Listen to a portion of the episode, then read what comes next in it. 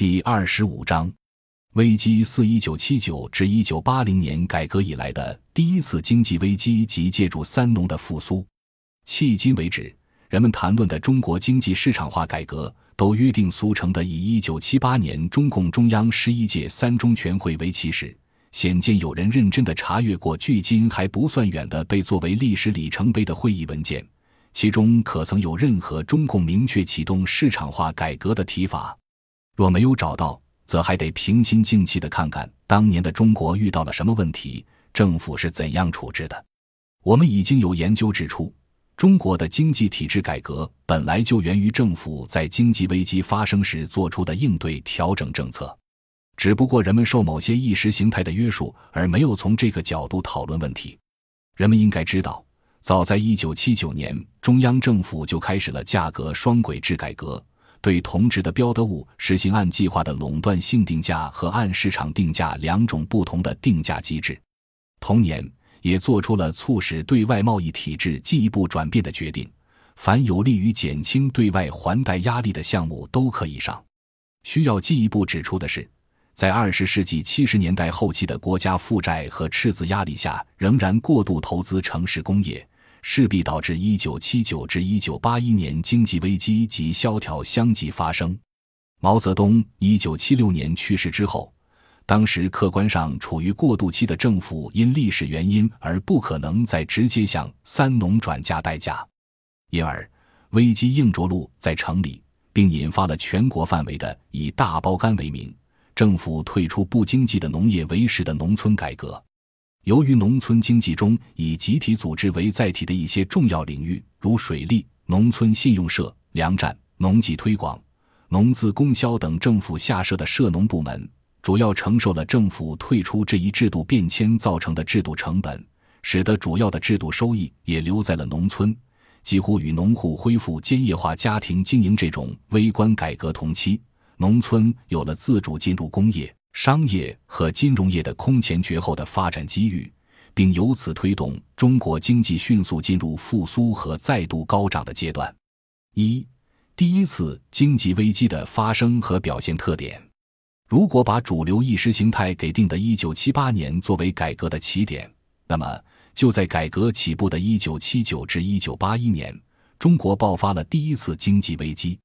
在1978至1979年的投资高潮之后。随着政府采取严厉的紧缩措施，中国进入严重的经济萧条阶段。考虑到市场经济体制下，人们往往将宏观经济增长速度作为衡量经济是否出现危机的指标，那么据此来看，当时的情况不仅经济增长速度从一九七八年的百分之十一点七下降到一九八一年的百分之五点二，而且。以国有单位固定资产投资总额为主要代表的固定资产投资增长速度，发生了更为严重的持续性下降，从一九七八年的百分之二十二下降到一九七九年的百分之四点五八，一九八零年为百分之六点六五，到一九八一年则出现负增长，为十点百分之五十一。此次经济危机。主要源于中国政府在二十世纪七十年代末形成的巨大的财政赤字压力。巨额财政赤字形成的原因主要有二冒号：一是二十世纪七十年代以来的投资过度累积下来的财政赤字；二是一九七八年以后处于过渡期的政府采取休养生息政策，福利和补贴支出增长过快。具体过程是。七十年代初，由周恩来亲自主持确立的引进价值四十三亿美元的西方设备的“四三”方案，目的在于通过大规模的引进发达国家的设备、技术、管理和服务，来调整国内军重偏斜的工业结构。统计表明，我国从六十年代中后期到七十年代，用延期付款和利用中国银行外汇存款等方式。大规模引进的机械设备价值高达四十二点四亿美元，但这也直接成为一九七四年以后财政赤字连续突破一百亿元的主要原因。就在与引进外资的“四三”方案相结合的第四个五年计划留下的累积财政赤字还没有来得及扭转的情况下，一九七六至一九七八年，中国的新任领导人华国锋及其领导班子试图进一步加大从西方引进外资的规模。在缺乏项目可行性论证和国内配套能力研究的条件下，提出引进八十二亿美元的方案。若与四三方案接续，则可称之为八二方案。执行中，仅一九七八年一年就同外国签订了二十二个大型项目，金额高达七十八亿美元，并且还有五十亿美元的意向没有签订完成。而一九七八年，我国的财政收入才不过一千一百三十二亿元。跟市场化体制下的经济运行不同的是，改革刚刚开始时，中国仍然是政府集中投资在资源配置中占据主导地位的体制，政府是最大的投资主体和行为人。